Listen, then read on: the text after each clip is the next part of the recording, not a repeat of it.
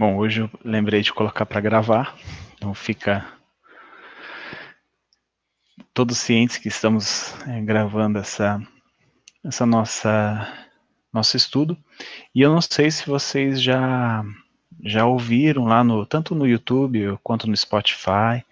A gente está com uma qualidade muito boa. É, todos vocês estão de parabéns. Acho que a gente está produzindo material que vai servir de estudo para as próximas turmas que, que chegarem na casa espírita e que quiserem entrar e entender um pouco mais sobre as obras. O material que a gente está produzindo é muito legal mesmo.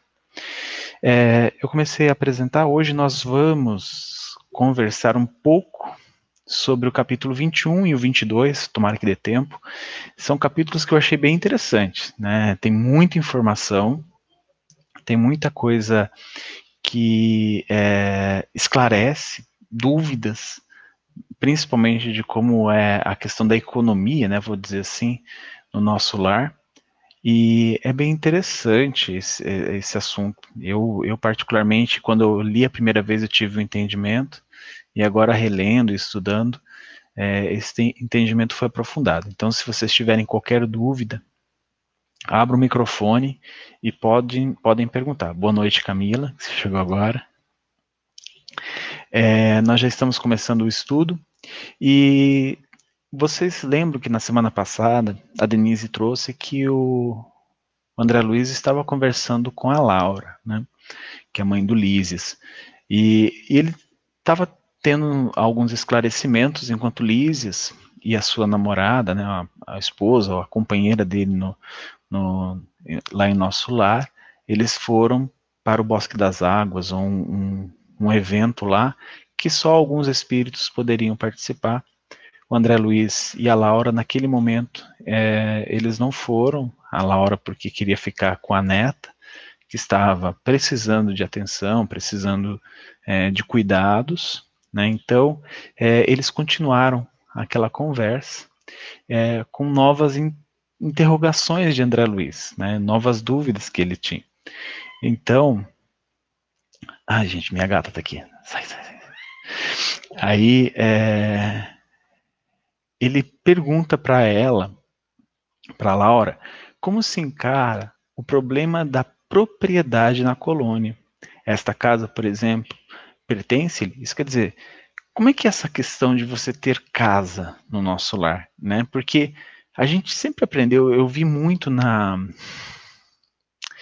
na durante o ginásio, né, no, não vou falar que ano que era, né, porque senão fica feio, mas é que a Idade Média, algumas igrejas, elas vendiam um terreno no céu, um cercadinho, um lote, uma fazenda, um latifúndio no céu. E como é que era isso? Né? Provavelmente André Luiz também tinha ouvido coisas desse tipo.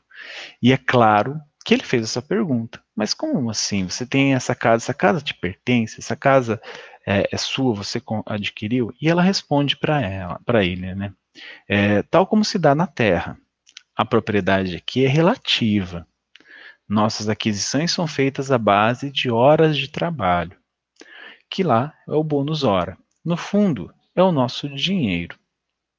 Quaisquer utilidades são adquiridas com esses cupons, obtidos por nós mesmos à custa de esforço e dedicação. Então, aqui a gente vai começar a falar mais ou menos como acontecem essas formas de é, remuneração, trocas de, de, de trabalho, de, de, como ela colocou aqui, né, utilidades, qualquer, quaisquer utilidades adquiridas.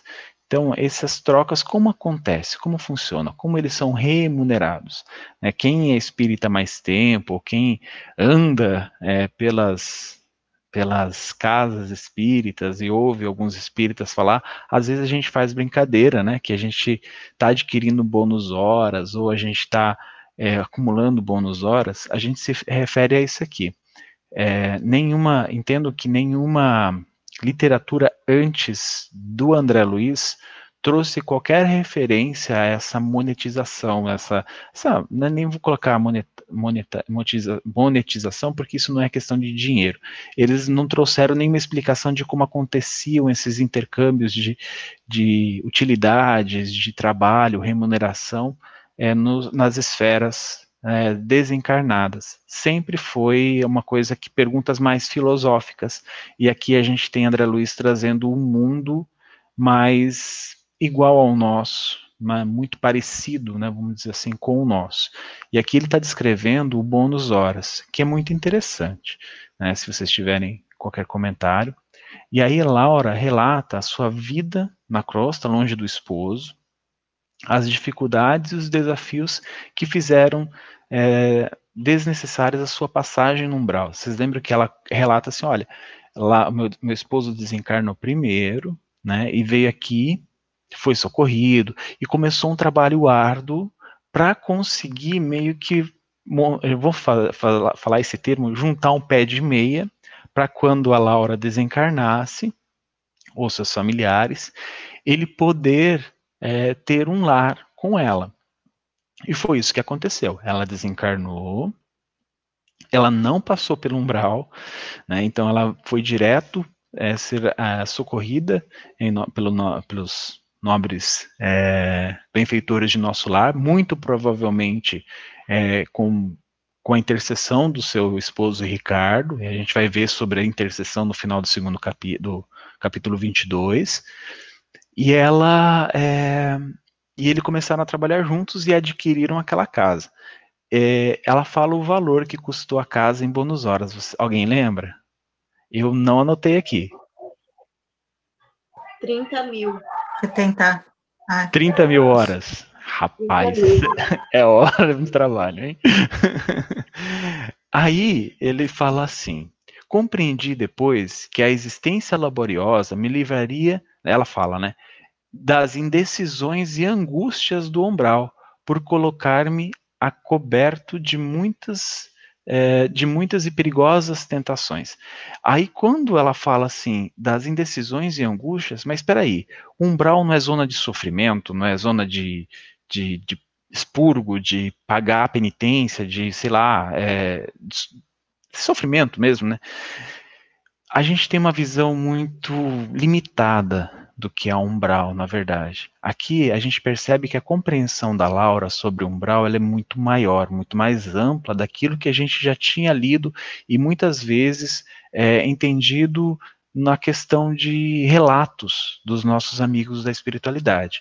Ela fala que ela não precisaria, porque é, a, a, vida né, na, na, na, existência, na Terra, livrou ela das indecisões e angústias do umbral.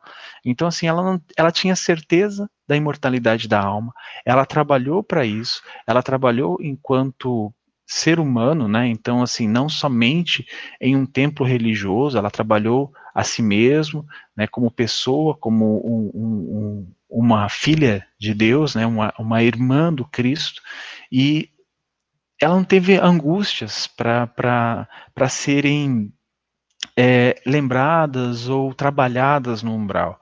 Ela simplesmente ela não precisava passar por aquilo. Ela já estava em comunhão com é, esferas mais altas. Não quer dizer que ela era um espírito que já ia para esferas superiores. Não. Mas simplesmente André Luiz relutava muito. Você lembra que André Luiz só foi atendido quando ele fez a prece verdadeira quando fez uma prece do fundo do coração dele. E isso a Laura parecia que ela já era assim.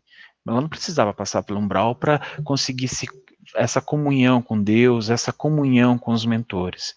Ela já tinha isso naturalmente. Né? Ju, posso complementar? Pode, claro. Eu tive, é, desse, dessa parte aí que você colocou, eu tive uma visão um, um pouquinho assim diferente da dona Laura. Eu acho que ela teve, como o esposo dela desencarnou super cedo e ela ficou com os filhos, tendo que criar os filhos sozinhos, sozinha, né, e ter que provavelmente sustentar a família. Ela se manteve assim tão ocupada, mas não é, que às vezes a gente também se mantém super ocupada com as coisas da vida. Só que na revolta, ela não, ela se manteve tão ocupada e sem revolta, sem relutar as coisas que aconteciam na, no decorrer da existência dela da Terra, que isso fez com que ela realmente, como ela coloca aí no, no colocão, é, compreendi depois que a existência laboriosa me livrara das indecisões e angústias do umbral, por colocar-me ao coberto de muitas e perigosas tentações. Então, assim, as tentações estavam todas aí, como estão para nós. Né? Só que ela estava tão ocupada com cuidar de filho, de arrumar sustento para a família e também conformada com a situação dela, buscando sempre o melhor, acreditando em Deus mesmo, fazendo esse preparo é, interno, que isso acabou que ela não teve nenhum, nenhum tipo de indecisão mesmo, ou angústia que a levasse para essa instância psíquica. É, com certeza, com certeza é. isso também tem muito a ver, e é claro que está dizendo isso no texto, e eu realmente comi essa parte, né? Comi bola nessa parte. Mas aí, falando sobre o passado, né?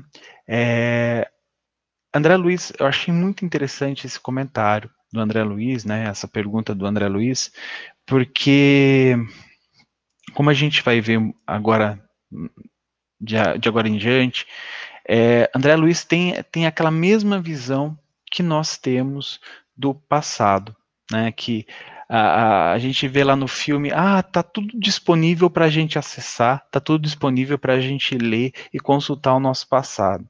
Ou eu vou numa casa espírita é, conversar com o mentor, que ele vai pegar minha ficha e eu vou fazer perguntas do meu passado e ele vai me responder. Porque ali, a, a, afinal de contas, é o meu passado. É, né, me pertence. Mas ela fala umas explicações bem interessantes sobre isso. E aí ela fala assim, ó, que a esfera do globo, mas a esfera do globo nos esperava.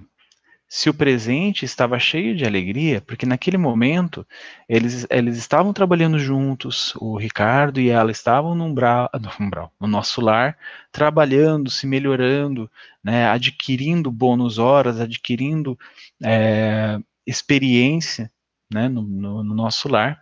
Né? Então, isso presente estava cheio de alegrias, né, aguardando o retorno da família que ficara na terra. Aí ela fala: o passado chamava as contas. Então, assim, aquilo lá, aquele céu, aquelas alegrias, não vão ficar para sempre lá. Eles precisam resgatar coisas do passado para que o futuro se harmonizasse com a lei eterna para aquilo entrasse dentro dos desígnios de Deus para seus filhos, para suas criaturas. Não podíamos pagar a terra com bônus horas. Então, por mais que eles trabalhassem lá, eles não poderiam pegar assim: olha, eu tenho, sei lá, 500 mil, mil bônus horas. Eu quero pagar uns, umas três brigas que eu tive aí com a Rita, com o pessoal da casa. Né? Posso pagar com isso? Não, não pode.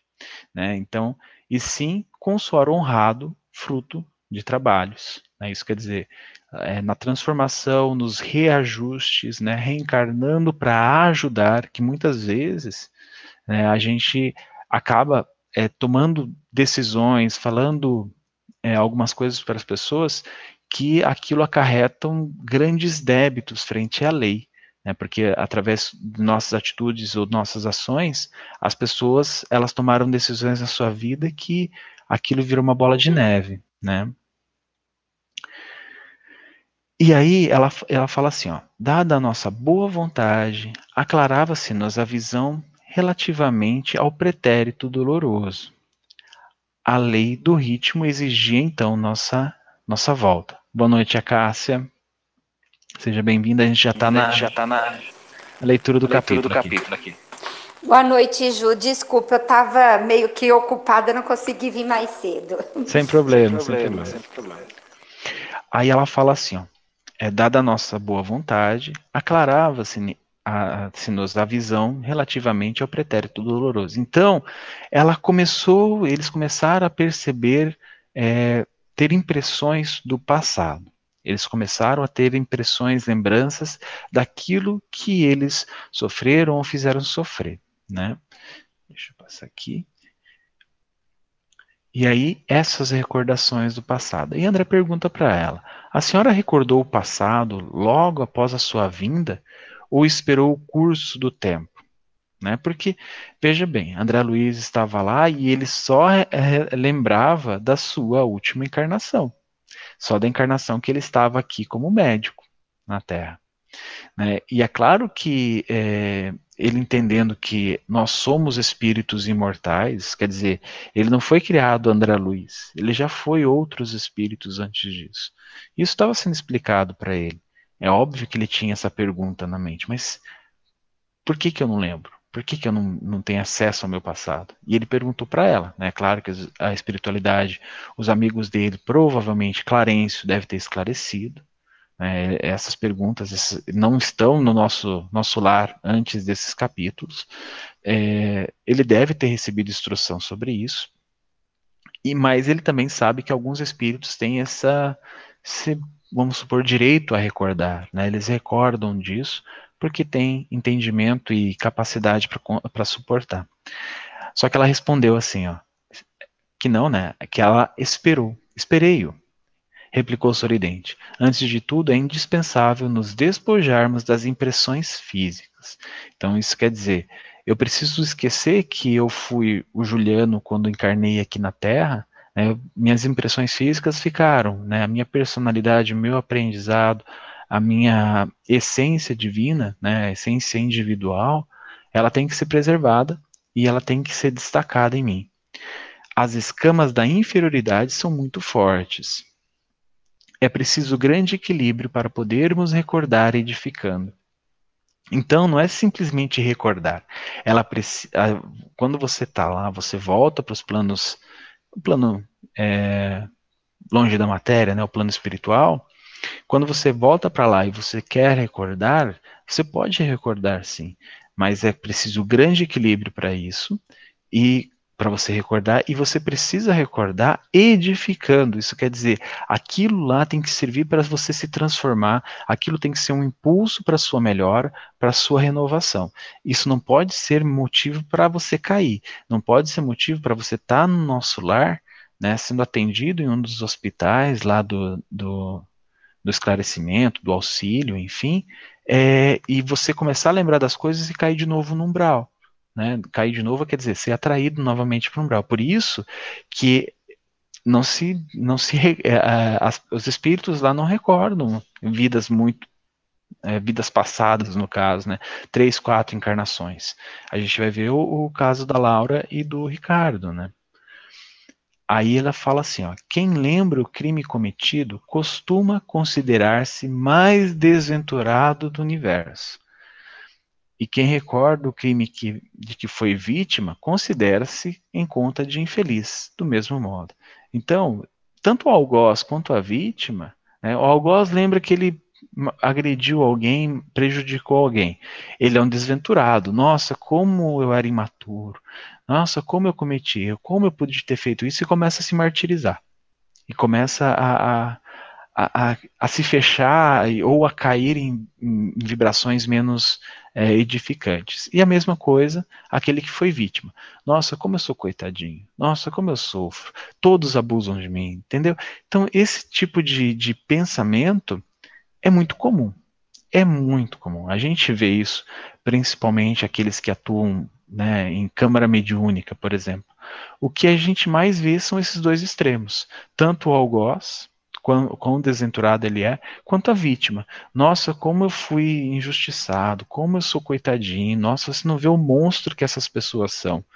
Né? Então, é, quando a Laura traz isso, eu achei muito interessante, porque isso é muito comum. E é muito comum a gente ver, até mesmo em nossas atitudes, nós te, pendemos para esses dois lados também. Quando a gente prejudica alguém, nossa, como é, desventurado eu sou quando eu fui esquecido por Deus, abandonado, tem que me compreender. E, o, o, e quando a gente é vítima, da mesma forma. Ah, eu sou um coitadinho, nossa, como as pessoas são monstros, como as pessoas se aproveitam de mim. É, isso é muito, é, é muito claro, né? Portanto, somente a alma muito segura de si recebe tais atributos como realização espontânea então, somente almas que são realmente seguras sobre a sua edificação, se conhecem, conhecem os preceitos do Cristo, conhecem a Boa Nova, esses atributos, essa lembrança de encarnações bem lá para trás, voltando muito nos milênios, é espontânea. Isso quer dizer, acontece, vamos supor assim, naturalmente. Então, são, a gente pode perceber que são poucos mesmo os espíritos que têm capacidade para isso. É, às vezes, até, é, por exemplo, eu sou espírita há 15 anos, né, e eu nunca quis que me relatassem nada das minhas encarnações passadas. E eu já passei por várias é, câmaras de auxílio espiritual. E muitos, o dirigente, olha, eu gostei, é, você quer saber o que, que eles falam? Não, não quero saber. Aí tem até uma, um mito na, na cena, né, que eu tinha medo de espíritos. Não, eu não tenho medo de espíritos. Eu tenho medo deles me falarem o que eu fui no passado, o que, que eu fiz. Entendeu? Medo, vergonha, enfim. Né? Já pensou se me fala? E eu começo a, a criar isso na minha mente, é horrível. E eu me conheço, eu sou capaz disso, eu sou capaz de criar. Então não é, gente, eu não tenho medo de espírito, eu tenho medo deles me falar algumas coisas da minha vida e, e aquilo se tornar lembrança e forma pensamento, e aí, você já viu, desanda, desanda o, ca, o caldo rapidão. Aí ele fala assim, ó, as demais, as outras pessoas, são devidamente controladas no domínio das reminiscências, quer dizer, vão surgindo como brilhos dentro da nossa mente. Aquilo, nossa, é que a gente chama de talvez déjà vu, né, que vão surgindo reminiscências e se tentam burlar esse dispositivo da lei, não raro tendem ao desequilíbrio e à loucura. Tá vendo? Aqui, a, a, a, aqui tá, o Juliano está amparado e não querer ouvir o espírito tá? Então eu estou amparado, André Luiz, vou continuar nessa. Quero, ah, isso, quero falar com você? Não, você não vai falar comigo. Né? Você pode falar qualquer outra coisa. E aí Laura explicou a André Luiz como ela e o esposo, esposo foram conduzidos, aqui está forma, mas é foram conduzidos ao Ministério do Esclarecimento pelo assistente Longobardo. Né? Então, é, os dois estavam começando a ter esses surgir, né, a, aparecer dentro deles essas reminiscências do passado. Então eles procuraram esse assistente que os encaminhou para o Ministério do Esclarecimento. Isso eu achei muito interessante. Ô Ju, pode falar, Rita. Tô rindo aqui de você. Mas é verdade. Mas eu acredito também que isso já aconteceu comigo que às vezes eles nos mostram alguma coisa do nosso passado, alguma coisinha mesmo, justamente porque não dá para mostrar tudo, é, para nos alertar quando a gente anda em estado de rebeldia, que foi isso aconteceu comigo. É, eu passei por um momento em estado de uma rebeldia, aí a rebeldia com o mundo, com, com Deus, e, e aí, na, na tarefa que eu fui, é, é, o mentor, meu mentor, junto com a equipe do Cena, da espiritualidade, é, me mostrou, assim, bem de, de leve, né, o que eu suportaria, o porquê que eu preciso trabalhar como médium. Né, que foi uma escolha minha, mas eles só deram uma refrescadinha na minha memória, assim, e já foi muito difícil, assim, o pouquíssimo, um 0,0001% que eu vi do meu passado. Lógico que eu estava pronta para ver aquilo, é, fiquei triste, mas superei e entendi o porquê que eu precisava ver aquilo. Eu precisava, tipo, ter um choque, cair na real mesmo. Então, eu acho que lá, eu acredito que seja também conforme a sua capacidade de, de você levar aquilo como uma lição e não você ficar no, sofrimento, se martirizando. Acredito que é isso. Ah, sim, é, eu falei de forma de brincadeira, eu não condeno, sim. né? É, eu acho que, como a Laura explica aqui, existem pessoas que precisam realmente. Aquilo começou a surgir nela e nele né? Como ela coloca, para acertos de conta na Terra. Né? Então, assim, não esqueçam que você vai ter né? que então, reencarnar. Não esqueçam que você vai ter que reencarnar para acertar, pra, né? Pra acertar, né? Pode falar, Cássio. Pode falar, Cássio. Então, Ju, é, pegando esse gancho aí da Rita e de você ter dito também, eu eu tenho também uma situação para contar, né? Que em algumas décadas atrás me foi mostrado também algumas partes da de vida passada minha que estavam relacionadas com situações que eu estava vivendo no momento, né? E me foi mostrado para que eu não caísse novamente no mesmo erro.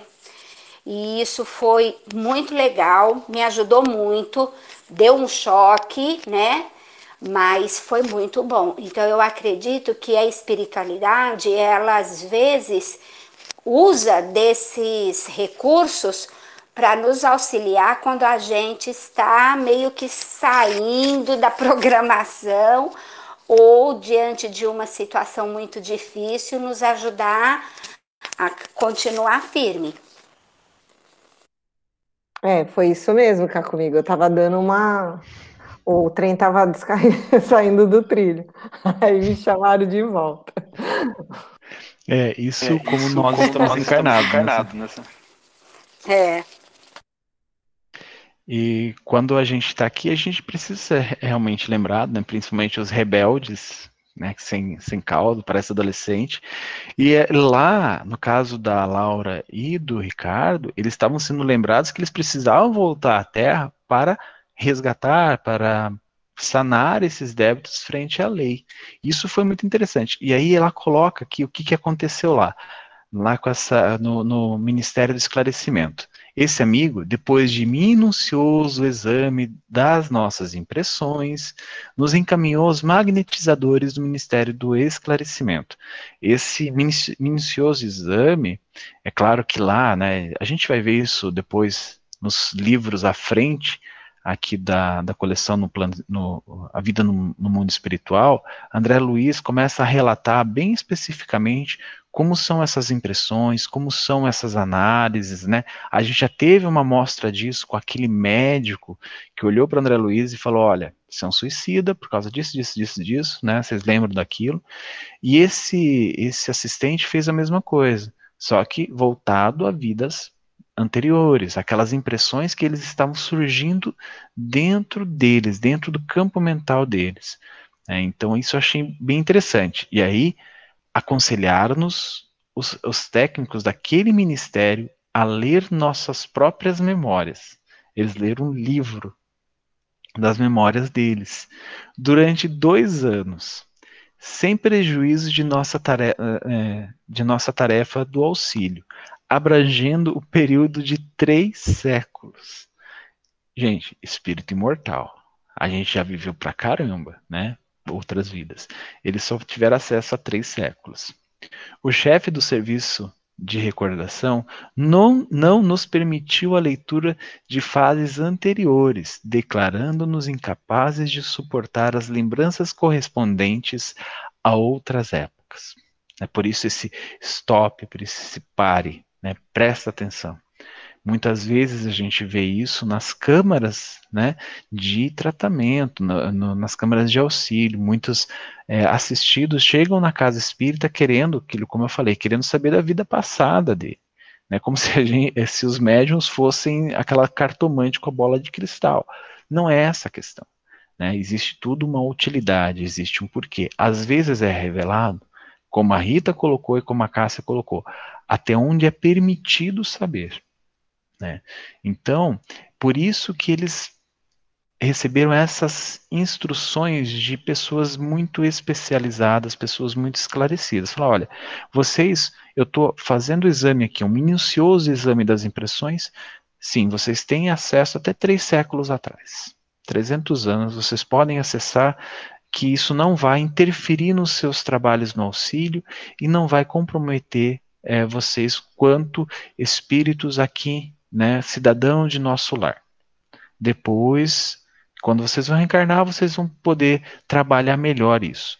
E eles só tiveram acesso a isso, eles não tiveram acesso ao, ao passado. Precisam trabalhar aqueles três séculos que eles passaram a recordar, a ler, né, no, no, que ela, que ela coloca aqui, trabalha isso e depois a gente vai um, quarto século, um quinto, um sexto, até atingir os milênios, né? É, e, e, aí André pergunta, né? E isso eu achei muito interessante. Bastou a leitura para que se sentissem na posse dessas lembranças, das reminiscências, quer dizer, das emoções, dos sentimentos, das, das dos colocar traumas, das impressões que, que ficaram, que ficam em nós, né? Porque quando a gente sofre uma situação com uma pessoa, por exemplo, é, se a gente vê uma foto dessa pessoa, se é uma, uma coisa boa, a gente já se sente envolvido por aquela felicidade, aqueles sentimentos e emoções boas. Se há uma coisa relacionada a algo ruim, nós já temos as mesmas impressões, só que no polo oposto. Né? É, isso, é uma, isso são as reminiscências. Aí ela fala que não, não, a leitura apenas informa. Olha que interessante. Eles leram como se fosse um livro. Aquilo simplesmente informou. Depois de longo período de meditação para esclarecimento próprio e com surpresas e com surpresa, surpresas indescritíveis, fomos submetidos a determinadas operações psíquicas a fim de penetrar os domínios emocionais das recordações. Ele, ela, ela sabia que tudo que ela estava lendo era verdadeiro, ela sabia que tudo aquilo lá realmente aconteceu, mas esses, essas reminiscências, essas emoções, elas só foram é, adquiridas, né? Porque elas têm carga, elas têm muito poder sobre nós, muita força sobre nós, aos poucos com essas operações psíquicas. Então, foram preparados, foram submetidos para serem, né, muitas vezes o que acontece nas casas espíritas, as pessoas tomam passe, recebem doação de fluidos, são preparadas para depois terem seus auxílios recebidos nas câmaras. E é por isso que muitas vezes as casas falam assim: olha, é, estude, faça um curso, participe da palestra, né? Porque isso é uma preparação. Falar, ah, mas a palestra é chata. Gente, a palestra está trazendo informações do Evangelho de Jesus para que você melhore sua vida, para que você se prepare para receber toda essa carga. Isso é uma das coisas que, a, que essa, a palestra e, a, e, essas, e essa tarefa mediúnica faz. Então você precisa sim se preparar. Tudo isso é uma preparação. Para isso especificamente, pode ser. Pode ser que sejam para outras coisas tão importantes quanto. Tá? E aí ela fala assim: os espíritos técnicos no assunto nos aplicaram passes no cérebro, despertando certas energias adormecidas. Não quer dizer que está, aquilo não estava no Ricardo, não estava na Laura. Estava dentro delas, né? estava dentro deles, né? só que estava adormecido. Né? Isso não são impressões que ficam separadas de nós, são impressões que estão dentro de nós, lá contidas, adormecidas. Ricardo e eu ficamos então senhores de 300 anos de memória integral. Quando ela coloca memória integral, gente, é tudo. Sabe aquilo que a gente não lembra que a gente comeu ontem no almoço? Bom, ela lembrava. Por quê? Ela recordou a memória integral. É por isso que André Luiz consegue escrever detalhes de tudo, né? a, maioria, a maioria das coisas que ele coloca nos livros. Você fala, não é possível que esse homem lembra de tudo isso, das falas dos mentores. Né? Porque às vezes você, você lê, ele está descrevendo uma fala de um mentor, uma prece de um mentor, uma canção de um mentor. Como esse homem guarda essa, uh, isso tudo? Bom, todos nós temos essa capacidade. É por isso que ela coloca aqui: senhores de 300 anos de memória integral. Então, é, eles, eles tinham acesso completo. Compreendemos, então, quão grande é ainda o nosso débito para com as organizações do planeta. Então, quando eles realmente tiveram de posse de tudo isso, eles perceberam porque eles já estavam evangelizados, né, eles já estavam estudando e, e aplicando-se no trabalho, no auxílio em nosso lar, e aí eles perceberam: ó, oh, eu preciso voltar para reaver, né, para sanar esses débitos é, para com as organizações do planeta.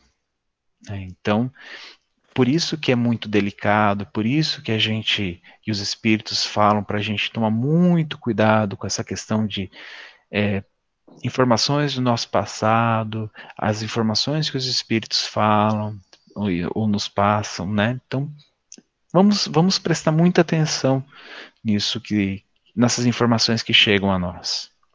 Ju. Pode falar, Rita. Rapidinho. É, o que é, achei interessante, eu acho que é, bem explícito aí para a gente, é que quando se faz essa, essa volta para o passado, né, se reativa, essa, quando ela reativou essa memória, não vem somente as lembranças, e sim toda a carga emocional, toda a carga sentimental, de dor, de raiva, de alegria, to, todas as emoções que foram vividas naquelas, nesses, nessas três, 300 anos aí que, ela, que eles voltaram, vem tudo junto. Então, esse é, é, melhor, é, por isso que você tem que estar muito pronto, porque senão realmente você entra em estado de choque, né? Não só por conta das lembranças, mas pela carga emocional que é gigantesca, que vem junto com, com toda a lembrança. Você sente mesmo to, tudo que você passou nessas encarnações.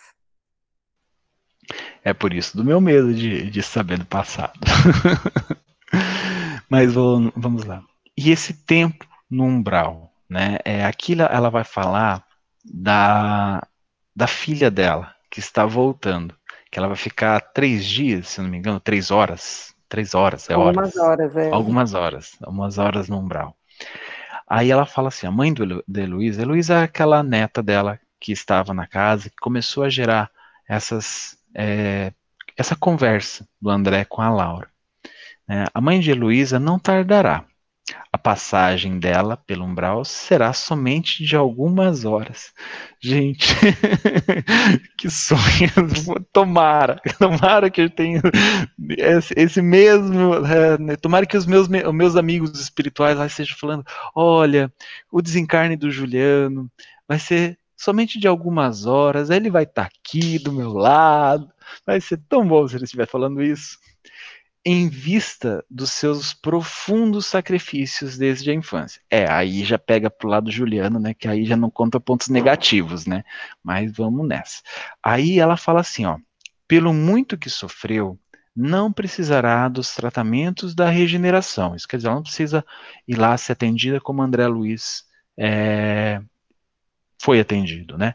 Poderei, portanto, transmitir-lhe minhas obrigações no auxílio a partir é, e, e, partir sossegada e voltar para a terra tranquila, porque ela já vai vir aqui já vai começar a, a ser uma trabalhadora no auxílio. Olha o grau. O André Luiz ficou um tempão no, no, nosso no umbral, ficou em regeneração, se recuperando, melhorando o corpo físico, né? Físico, o corpo espiritual, né? Devido aos seus desvios no corpo físico, e aí começou a solicitar para Clarence para poder trabalhar. A, a, a, filha dela não, ela já vai transferir as obrigações que a, que a mãe, que a, a Laura tem, já vai começar a transferir para para a filha dela, a mãe da Heloísa. Né? Então, a mulher já vai começar a trabalhar lá no nosso lar.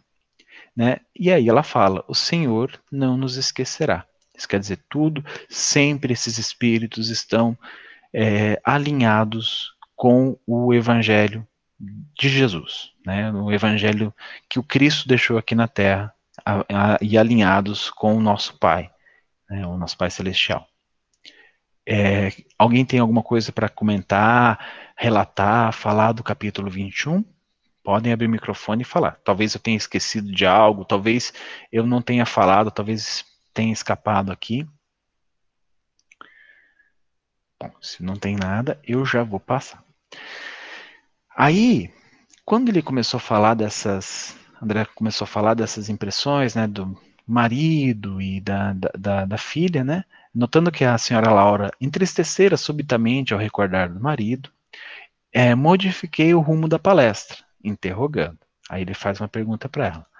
Que me diz do bônus horas? Então ele puxou lá aquela, aquela informação nova, né, o bônus horas. Trata-se de algum metal amoedado, isso quer dizer, é uma moedinha que a gente recebe, né, dinheiro, é, eu coloco na carteira.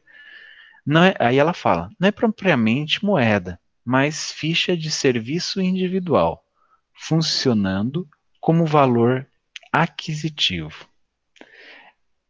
Por isso, né, todos, é, tudo aquilo que a gente faz é, lá, né, ou até mesmo aqui, é, fica registrado.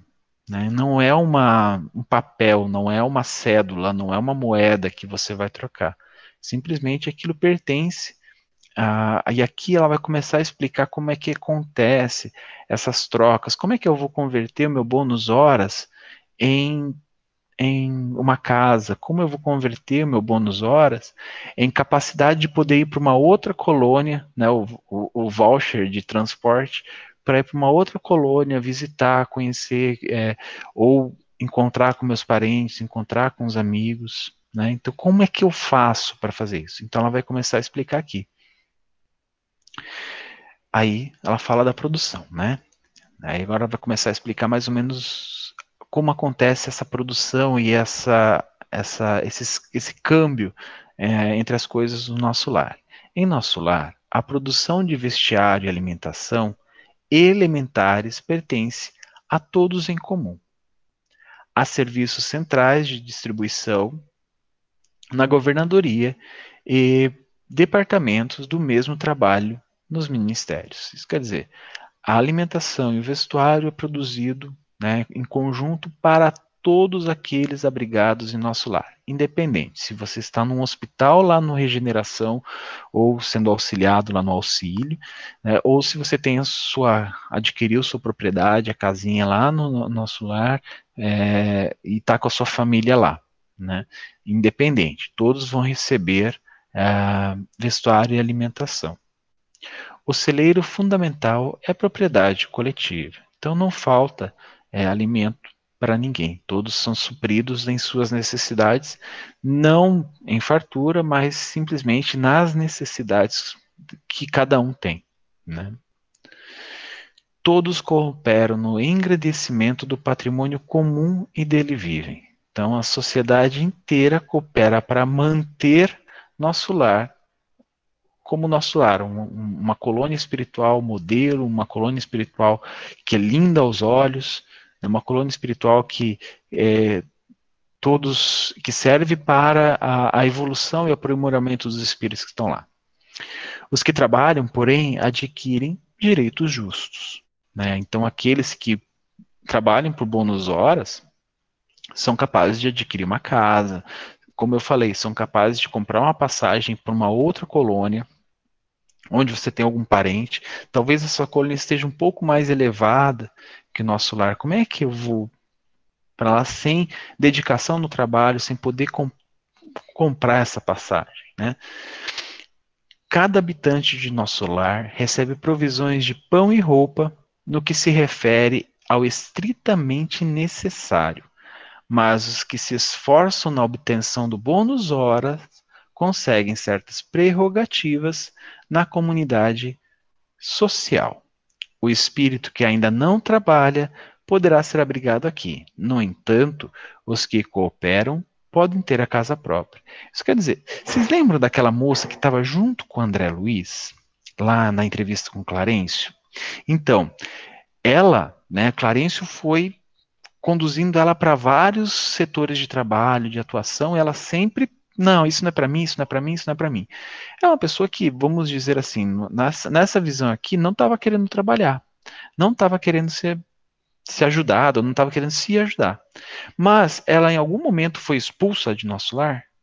Nenhum. Clarence falou assim: olha, irmã, você precisa ficar um pouco com você mesmo. Vai lá no Bosque das Águas ou vai no, no outro bosque, fica lá, fica tranquila. Então, todos são acolhidos no nosso lar. É claro que ela, ah, mas eu queria ver minha filha que está lá na colônia ser feliz, não no nosso lar, lá ser feliz. Eu, ela vai conseguir? Não vai. Não tem, ela não tem bônus horas para isso, ela não tem dedicação para isso. Né? É, ah, eu preciso, de, eu quero uma casa também. Todo mundo tem casa aqui, por que, que eu não tenho? Bom, para você ter casa, você precisa se dedicar, adquirir bônus horas, são 30 mil, 15 mil, é, esqueci de novo, gente, minha memória é de peixe. Aí, é, precisa de, sei lá, 15 mil bônus horas, 30 mil bônus horas, para você conseguir isso. Né? Então, isso é muito interessante. E aí ela vai explicar essa proporção de trabalho, que eu achei muito legal. Os inativos podem permanecer nos campos de repouso ou nos parques de tratamento, que é o caso daquela moça lá, né? Favorecidos pela intercessão dos amigos. Entretanto, as almas operosas conquistam o bônus horas e podem gozar a companhia de irmãos queridos nos lugares consagrados ao entendimento, ou ao contato de orientadores sábios nas diversas escolas dos ministérios em geral. Já pensou você estudar, né, ter a, a igual ao Cione no, no livro Renúncia, ter direito de estudar música, né, harmonia em uma estrela mais elevada que, que o nosso sistema, né, em Sirius, em um planeta que já está regenerado, em um planeta onde é, todos são, sei lá, Chico Xavier, né? Você olha para o lado de Chico Xavier, Chico Xavier, todo mundo é Chico Xavier no seu comportamento, no seu amor, né? Então, é, isso é conquista em bônus horas. Então, é isso que ela está querendo dizer aqui. Se você conquista bônus horas, você pode estudar com, com, com professores esclarecidos, com pessoas que é, você já atingiu um grau necessário para isso, né? Bônus horas aqui, a gente, não é somente o monetário, a gente precisa deixar essa visão do monetário de lado. Logo, logo ela vai falar que é muito mais do que simplesmente aquela quantidade de bônus horas. Ah, eu tenho 5 mil horas de bônus horas. É muito mais do que isso. Né? Então, ela vai falar, olha, onde você adquiriu essas 5 mil bônus horas? Né? Qual tipo de trabalho que você fez para adquirir isso? Isso que é muito interessante.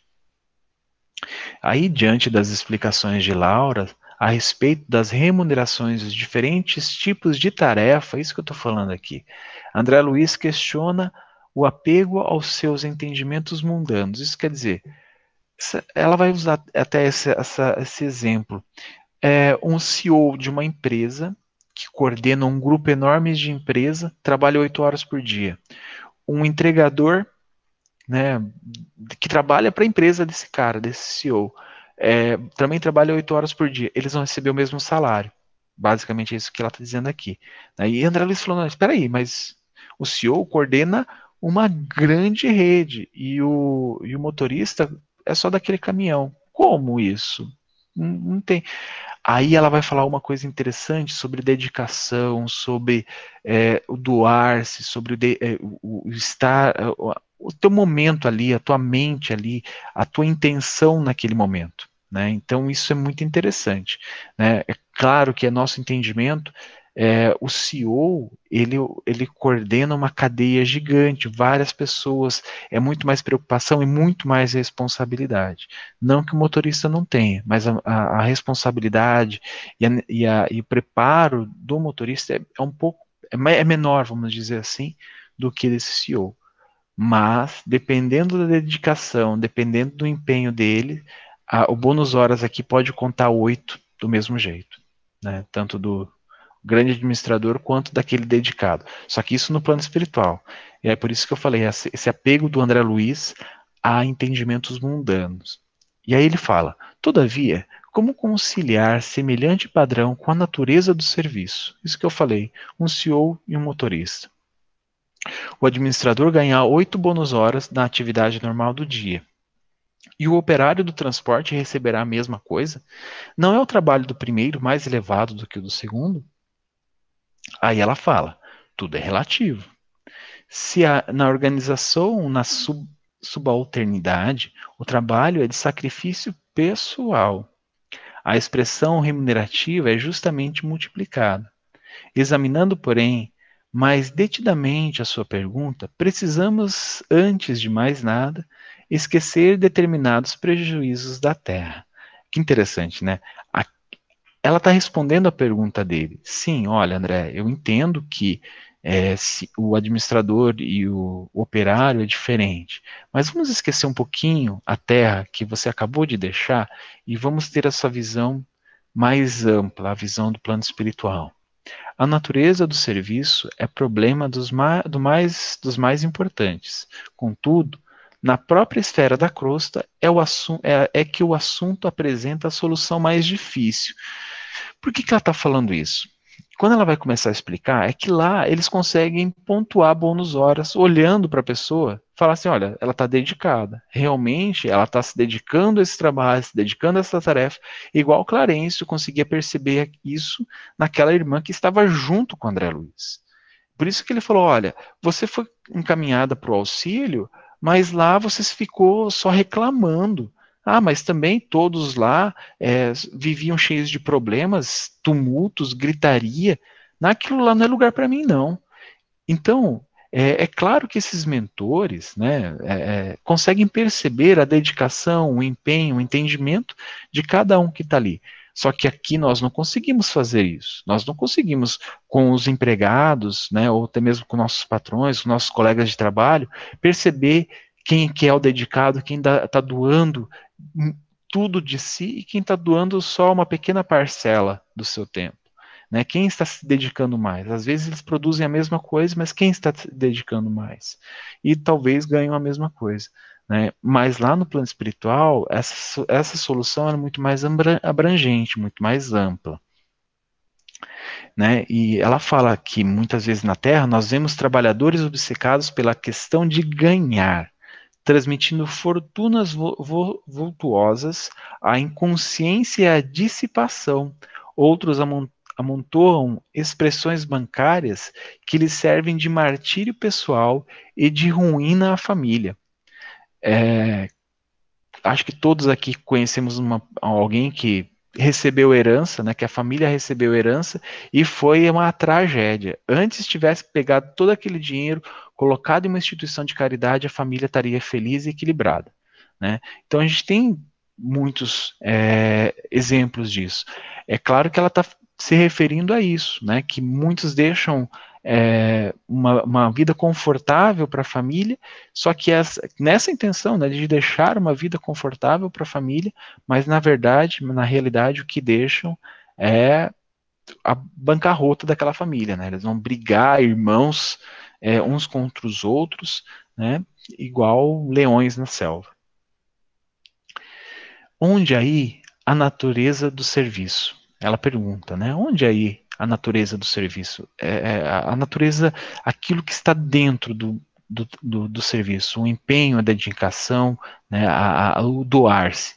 Há técnicos de indústria econômica que nunca prezaram integralmente a obrigação de que lhes, lhes assiste e valem-se de leis magnânimas, à maneira de moscas venenosas no pão sagrado, exigindo abonos, felicidades e aposentadorias.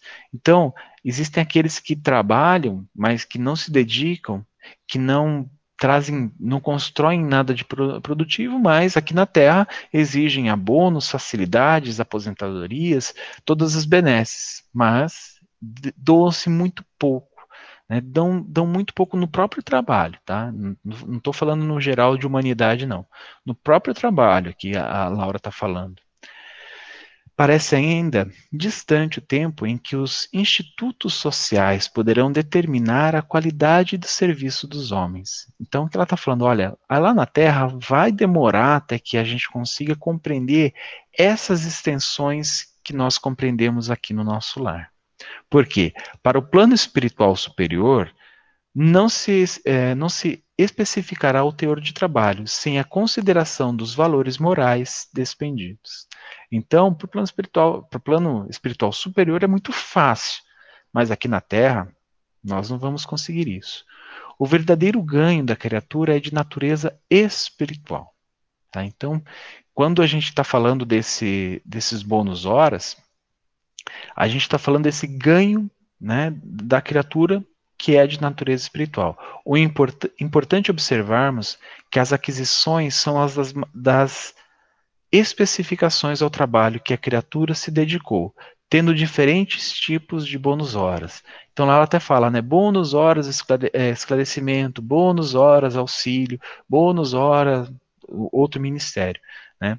Ora, examinando o provento espiritual, é razoável que a documentação de trabalho revele a essência do serviço. Então, eu, eu tenho, sei lá, 5 mil bônus horas, mas três, dela, de, três dessas 5 mil 3 mil são dedicação no serviço regenera bônus horas regeneração. Eu estava lá nas câmaras de regeneração como enfermeiro, como auxiliar, auxiliando toda a equipe espiritual lá. Então, né, minha dedicação vai estar registrada lá como, olha, olha como ele foi dedicado a essa, esse bônus horas lá no regeneração. As aquisições fundamentais constituem-se de experiência, educação, enriquecimento de bênçãos divinas, extensão de possibilidades. Pode falar, Rita. Eu acho que, eh, voltando ao assunto rapidinho do trabalho na Terra, é, pelo que eu entendi assim no, no texto, o, mais, o mais difícil aqui para a gente na Terra é ser, eu acho que, honesto conosco, principalmente. Ah, por exemplo, ah, eu estou num trabalho que eu não suporto, mas eu estou indo, aí eu vou trabalhar mal-humorada, de, de mal, é, é, querendo morrer, e, e não estou sendo honesta comigo e nem com, com que as pessoas com qual eu convivo no trabalho, e a pessoa que provavelmente me deu é, emprego. Eu acho que era isso que também ela estava querendo alertar, que a gente precisa é, ter essa consciência moral, né, de, de procurarmos trabalhar é, no que nós realmente temos é, o dom. E se isso não for possível por questões, N questões que acontecem às vezes, às vezes na nossa vida, a gente sabe disso, que a gente precisa se dedicar de qualquer forma, precisa entender e ser feliz, aproveitar o, o momento que nós estamos vivendo, fazer o trabalho da melhor maneira possível e com os nossos melhores sentimentos possíveis, senão a gente só vai estar perdendo tempo. Foi isso que eu entendi. É, eu também entendi algo desse tipo. Pessoas queridas do meu coração, são 20 e 30. A gente tem uma tarefa agora às 20 e 30. É, eu peço desculpas, é, eu tenho quatro slides ainda. É, eu vou continuar na semana que vem, tá? Nem vou pedir se eu posso, mas eu vou continuar porque a gente precisa encerrar o trabalho, tá? Eu espero que que não, não tenha prejuízo a, a, vocês, o aprendizado de vocês, o entendimento aqui no nosso assunto, tá? Então, semana que vem eu retorno, mas aí a Rita é, continua o capítulo 23, 24. Isso. Tudo bem, pessoal?